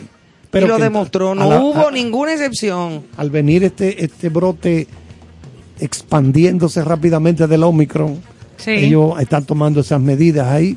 Y es una baja muy grande porque si hay algo que atrae público, rating, en la televisión mundial, son esas figuras. Exacto. Esa es una baja muy, muy... ¿Quién es que ha hecho popular el golf? Tiger Woods. Tiger Woods, Tiger sí. Porque la gente quiere ver a Tiger Woods. ¿Verdad? Ok, Sí, muchos ya- jóvenes que han surgido ahora, pero... que ya la eh, disciplina deportiva asociadas a figura, lo que se dice de Hamilton si se retira de Fórmula 1, que va a 1. ser un golpe también Grande comercial porque- grande. Porque ellos tienen su atractivo. Claro. Es decir, y sus marcas su- y sponsors exacto. y todos se Es- van. Eso es muy importante, pero había otro tema aparte del, de esto. re- repito, él no va a contagiar a Australia. Él puede contagiar a una o dos personas que le quieran al lado. y en su pa- En su país, cuando retornó en el día de hoy que llegó, la bienvenida fue muy pobre también. O sea, se esperaba como un gran respaldo solidario Sí. después de todo lo que todo en Pero- aguas extranjeras. pero Tres banderitas. Pero fue provocado por él. Tres Pero él mismo es banderitas. que ha provocado eso. Por eso le digo que ni sus ni sus compatriotas, Claro, o sea, están que- en, en ese apoyo y respaldo, no. O Porque sea que no fue nada que le hicieron a él porque él no se lo Exact- buscara. exactamente. Él se lo buscó. ¿Usted va a participar? Aquí las reglas son vacunarse. Hermano, vacúnese, llévese de Ivonne, todo. que nunca te ha mentido. No, y tomarse, y que nos sirva de espejo porque es lo que va a pasar en el mundo. Mire Claro. a quiénes se lo están haciendo. Imagínese a usted y a mí Tú me tenías otro tema deportivo. que viajemos en eso. No, le tenía la consulta del tenis, con este caso de Djokovic, y la Fórmula 1 que estoy intrigada. ¿Qué pasó con la ¿Qué Fórmula se va a 1? esperar? ¿Qué dice Mercedes? ¿Qué, qué va a pasar con Lanzamientos y Luis carro, igual? de Luis Hamilton. Bueno, Sí, como tú señalabas, el caso yo le de traje Luis, esos dos temas al profesor. Yo soy fanático de Lewis Hamilton. A mí me. Porque Luis ha tenido que luchar. Ah, No, eso sí, él no. ha sido un fajador. Y, y entonces, primer negro que, que logra eso. Exacto. Primer negro que logra eso. O sea, el- eh, no solamente la, el competir en las pistas No, del no, mundo no. entero, es que también esa animadversión por él, contra él, por negro, eso está malo. Claro. Si es- dígame, Emmanuel. Bueno, nos vamos con más batea a la música. zurda. Musiquita, No, no, a una No, están. el profesor ya está en la deportiva de la Fórmula 1 para nuestros seguidores también, porque él le habló del, del de estadio que estaba empatado. Bueno, terminó el, el Rally Dakar. Recuerden que el Rally Dakar se celebró este año en Arabia Saudita. Ha ido por diferentes partes del mundo. Originalmente se produjo en los años 70 cuando un piloto francés se perdió en esos desiertos, esas arenas de Sí, África. yo me acuerdo cuál Él se perdió. que Él reapareció como a los cinco días. No Entonces, fue a que se escondió de la pota. a partir, a partir de ahí fue que a partir de ahí fue que le surgió la idea, pero vamos a hacer un rally, ya que es tan difícil esta trayectoria y eso, 14 días dura. Ah, mucho. 14 En el desierto. Bueno, en este Tú caso ves. se fueron a Arabia Saudita, Sí, una pero vez tú en sabes a quién tú no vas a ver metida en ese rally. A mí. Eh, Porque eso- no hay necesidad en Pero esto. veo, hombre. Ay, sí. hombre, yo te, No, yo no voy a pasar trabajo. yo te. Con todos los gatos pagos. No, no, no, no, no. Respira un polvazo, una Déjame cosa, no, no. el nombre de la porque Una tuvo muchacha que tiene problemas. eh, Y di que una sella, un agua caliente, una cosa, ¿no? ¿Cómo así? sí, eso Oh, es- allá, eso en el desierto. ¿Y el agua está caliente? No, ¿Y no hay una neverita? no sé. ¿Y quién le pone el hielo? y el hielo, dime. Ajá, en los camellos. ¿Qué, qué deporte que le gusta? Tiene que haber hielo Claro. ahí, porque hay dinero ahí. ¿Qué. No deporte sé. Practicó usted? ¿Cómo es? ¿Qué deporte practicó usted? Basquetbol. Ajá, usted Claro, practicó pero tú no me ves el baloncesto. tamaño. Oh, pues Eh, no ¿Y quién pasaba por delante de mí? Bueno, pues ganó el Rally Dakar Nacer Al Atilla. Muy amigo Quedó tuyo también. ese. Sí, en el Rally es de Dakar. la casa de las natillas. eh, ganadores del rally. Vamos a dar los tres. Vamos a dar los, no, vamos a dar los tres primeros de este rally que es difícil Es una de las pruebas más difíciles. 14 días. 14 días dando. No, entonces esos vehículos tienden a virarse. Hay- ellos, ellos diseñan unos vehículos especiales, Especial, ¿verdad? me Ellos están metidos como una jaula metálica. O sea que si se aplasta el carro, no. Ellos eh, quedan protegidos. eh, igual que en la Fórmula 1. Como el halo de la Fórmula 1. Igual que en la Fórmula en la Fórmula 1. Ay, suelta eso. No, pues no. Entonces, No, no, no, no, no. culminó el. Hoy estamos a 16. ¿Culminó? A 17 hoy. Ah, pues vámonos. Sí. No, el pasado 14, hace tres días, se acercaron al podio para. Esta es la edición número 44. Eh, hubo muchas restricciones del Rally Dakar debido al COVID-19. Hubo increíbles marcas, nuevos ganadores. En- por cuarta vez consecutiva, el piloto catarí Nasser Al-Attiyah. Nasser de la Beatilla. Al-Attiyah se coronó ganador. El jeque de Qatar, que es primo del actual gobernante, oye, pero esto está esto es entre gente grande, Y dice ella que no hay hielo. consiguió el triunfo No junto a su copiloto, el francés Mathieu Baumel. Ay, papá. Ahí piden 40 pesos de hielo. En la, Acá. en la modalidad de Cada motoci- dos días. en la modalidad de motocicleta, el británico Sam Sunderland se convirtió en el líder indiscutible, el gran favorito a propósito de América Latina durante la carrera. El gran favorito, el argentino Kevin Benavides, tuvo que retirarse debido a una avería en el motor de su vehículo. En la modalidad de motos. Pero Sudamérica no se quedó atrás. No, no, no, no. No se quedó atrás en el podio. No.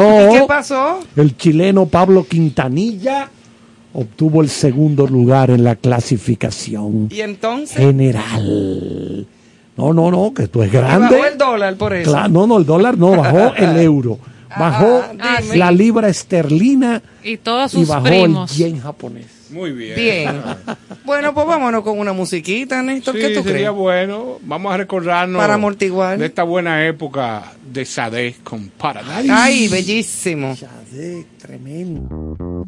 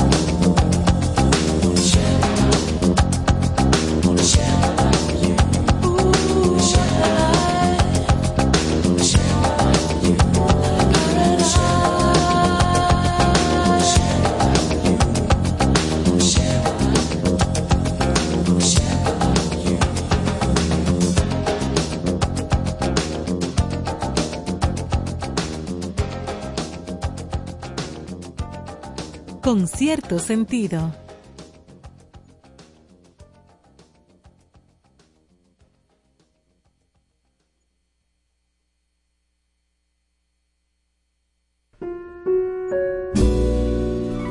Con cierto sentido.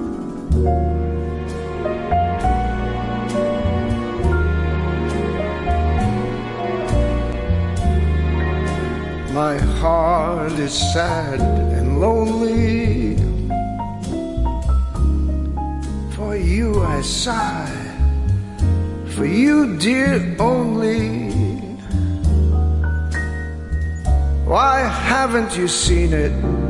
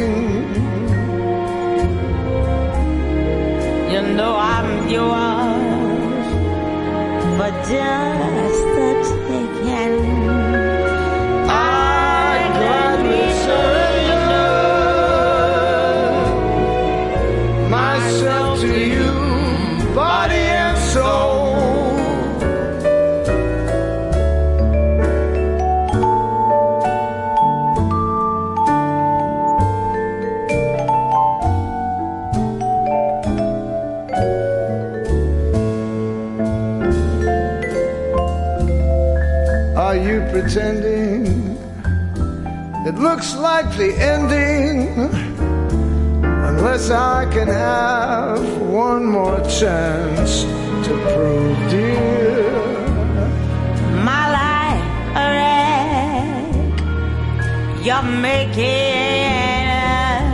You know I'm yours for just the taking.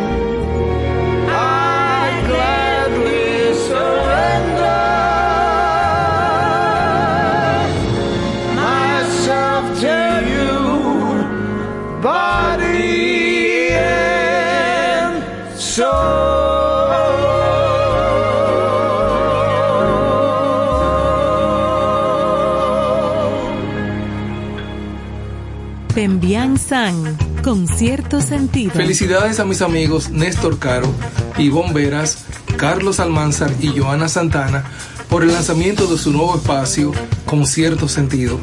Gracias por compartir el arte del buen vivir. Allá nos vemos. Amigos, soy Elianta Quintero, periodista, y paso por aquí para enviarle la mejor vibra, desearle todo el éxito del mundo a mis amigos que están iniciando el proyecto Con cierto sentido, que se transmitirá de lunes a viernes, de 8 a 10 de la noche, a través de la estación 97.7 FM. Un concepto que buscará resaltar los valores, la cultura y el arte. A ustedes lo mejor del mundo. Con cierto sentido.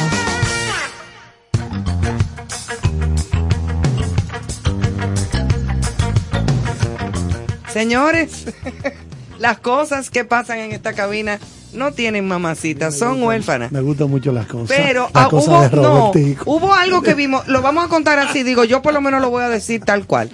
Estaba chequeando en mis Atento, redes Emanuel. y vi una fotografía del famoso frasco de emulsión de Scott, valga el comercial, que eso ha sido un clásico para levantar defensas y para y para alimentar a la gente, no solamente cuando está enferma, ni cuando estaban con, con gripe o lo que sea, sino para mantener las defensas altas. Mi papá, que era médico, me daba cuando yo era pequeña, señora, una cucharada de emulsión de co todos los días.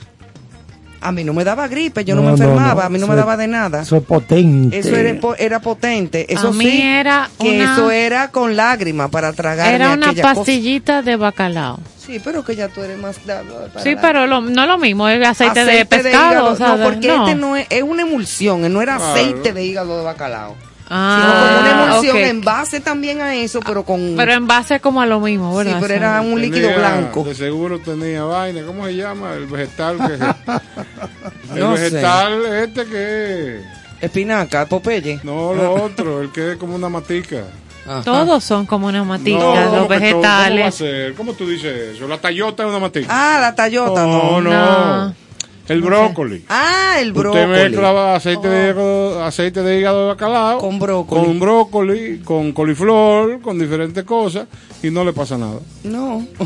Ni, ni al brócoli ni a usted. Ni a nadie nada. le pasa nada. Claro que no, el brócoli es sumamente alimenticio. Sí, así es. Eh, eh, la emulsión, el no. El compuesto vegetal de la señora Müller, para los que nos están escuchando, era un compuesto vegetal para las damas que estaban en necesidad. damas. Sí. Eran Ah, no para, era para la mujer. Para las damas. Que era como una especie como de un tónico, Ah, no como diga. para fortalecer. Pero acá, hablando de eso, eh, la cosa Hombre, ¿qué se mentolada, la cosa mentolada que utilizan las damas en su sesión íntima. Lemisol. Pero eso como que desapareció. ya no, lo, no, sé. Solo desaparece. No, eso Es que hay es un hay clásico. muchos productos. Que todo ha evolucionado en el es mercado, que porque ya la emulsión no es así tampoco, la de. Scott, ya Pero es ya- saborizada. ¿Cuál? ¿El emisión? No, la emulsión está de todavía en- en la Scott. emulsión de coid. Aquí están hablando del emisor. Ay, no, no, no, no, vamos Ay, de nuevo otra vez. Ay, yo me perdí. Esto hay que cerrar. Yo dije, bueno. Tú, Emanuel, Johanna, ¿dónde tú tómate estás? la pastilla. No, yo no tengo pastilla todavía. Tu emulsión ha evolucionado y Carlos dice que todos sus productos siguen estando en el mercado, pero Ya. bajo otras marcas. Pero es que aquí estábamos hablando de una cosa y tú saliste con la saborización. ya. Ok. Entonces, Retomando. Hubo problemas. Buena idea. Hubo problemas. Pero buena idea. Calla. Yo sí tengo un amigo que cuando se iba a la luz. Al químico, un llamado al químico que hace ese producto. Esa es la su- pastilla que tú tienes que buscar. su- La de ese señor. Sí, su- pero la su- da un ataque a Su Néstor. aceite La de de este hígado de señor. bacalao. No, y, y yo tengo un amigo que, ah, tú que hablaste del emisor, se bañaba con el emisor y se ponía frente al abanico para que le diera frío. Pero es verdad. Sí, porque eso No refresca. como la gente que se, que se tomaba el agua con un jol en Una menta, boca. esa, una sí. menta verde y o eso bajaba, mira. agua fría. o agua fría, exacto lo que te digo. Ah, ese efecto ah, profesor, existe. eh, háblame de manera profunda y abierta de el calendario de Johnny, ¿cómo era? Un, un nadador, Johnny Smuller. Johnny Weissmuller. Muller. Johnny, Habla- de eso. Ese fue el primer Tarzán. Johnny Weissmuller, sí, norteamericano. Había un calendario, ¿no era? que señor. fue que fue eh, compitió en los Juegos Olímpicos en natación, claro está. Pero él era tremendo Sí, atleta, él- él un nadador mejor- y un cuerpazo Fue que el tenía mejor. Tarzan, siempre con tu comentario. el Pero que Tarzan, tenía un cuerpazo. el mejor No Tarzan. está mal que yo diga que tenía un cuerpazo. Bueno, No, para No, nada, para eh, nada. No, no recuerdo que La liberación femenina. No, tu nivel de apreciación es correcto. Pero un calendario de Johnny Weissmuller, no Búscalo, recuerdo. a ver, eso nunca lo viste. No. Estuvo también en el almanaque Bristol. Ah, ese ese sí. sí. Y Ese- far- ese la lo- farmacia Mella. Yo creo que lo siguen haciendo todavía, el almanaque El Bristol. almanaque Bristol. ¿Para qué Tenemos que hacer un programa Bueno, de cosas no, no, de esa eso te época. estaba dando día por día, ese día para la agricultura. Avísame cosa. para pedir mi Eso tenía de licencia. todo, de todo. El almanaque Bristol de la farmacia. a- Lo regalaban en la farmacia. Me- ajá, en diferentes farmacias. Vamos a llamar al papá de Susan a que venga que una noche hablemos de algunas cosas de, Sí. de esa época. No, y con el padre de Susan, don Johnny, Don Johnny. quedamos de tratar la vida nocturna de los 70, de los 80, de los 90. Y las discotecas de la época, Claro, los claro. restaurantes. Saludos a Jochi Santos, que cada rato me, me saluda con unas anécdotas de mi época Es verdad. discotequera.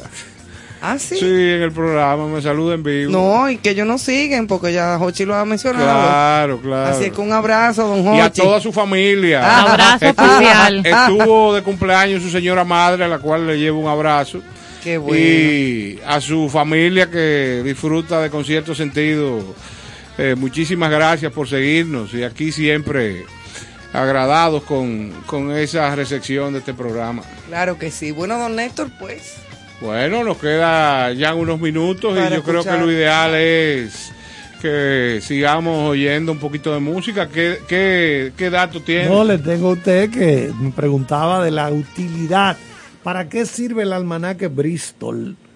Tenemos aquí que nos da datos astronómicos para cada mes, incluyendo fecha de eclipses, Ah, sí. eh, fechas de inicio de las Y estaciones, del día del, del santo que toca. recomendaciones para la pesca, predicciones climáticas y de mareas. La fecha que hay que pagar la luz, que la el publicación agua. asegura su- Sí, así de El todo este santo, tipo. que, que de ese día, que hay veces que le ponían. ¿Y quién se inventó? El nombre. El santoral. ¿Quién sí, se inventó el almanaque de Bristol? Fue publicado inicialmente, oigan bien, en el siglo XIX, en 1832 por el, El químico, bisabuelo de Bristol. por el químico y farmacéutico Sirenius Algo Bristol. Chapin Bristol. Ah, tú ves, era el que es bisabuelo. el que es la figura de él- casa. la, la figura de él es la que aparece en la portada del almanaque Bristol. Oye, eso. Y lo hizo para promocionar su jarabe, un jarabe tónico de salsa parrilla y dar consejos medicinales. De salsa parrilla, un jarabe. Wow. ¿Dónde nació ¿Y de este cómo almanaque? estaba saborizado? El almanaque nació en Nueva York. Y él, este, este químico, eh, Sirenius Charles 1832. Bristol, se dedicaba a fabricar y patentar preparaciones químico-farmacéuticas en 1832. Bueno, señores. Informaciones valiosas hace- de hace- concierto sentido. Hace Muy tiempo, bien. 1830. De eso hace Señores, mucho despedimos.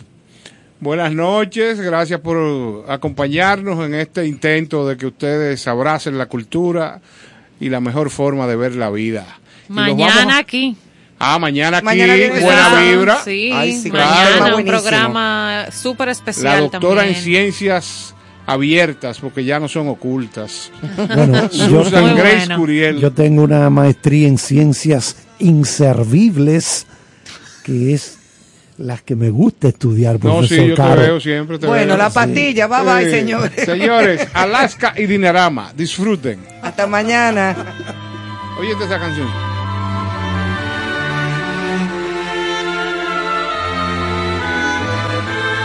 Ella lo vio salir de allí, ahora sabía la verdad. Y se decidió.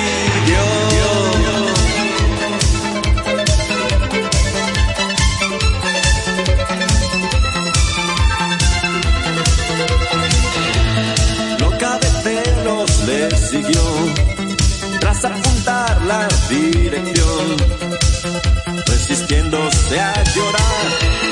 ¿Cómo pudiste hacerme esto a mí? Yo que te hubiese querido hasta el fin. Sé que te arrepentirás. La calle desierta, la noche ideal. Un coche sin luces no pudo esquivar. Un golpe certero y todo terminó entre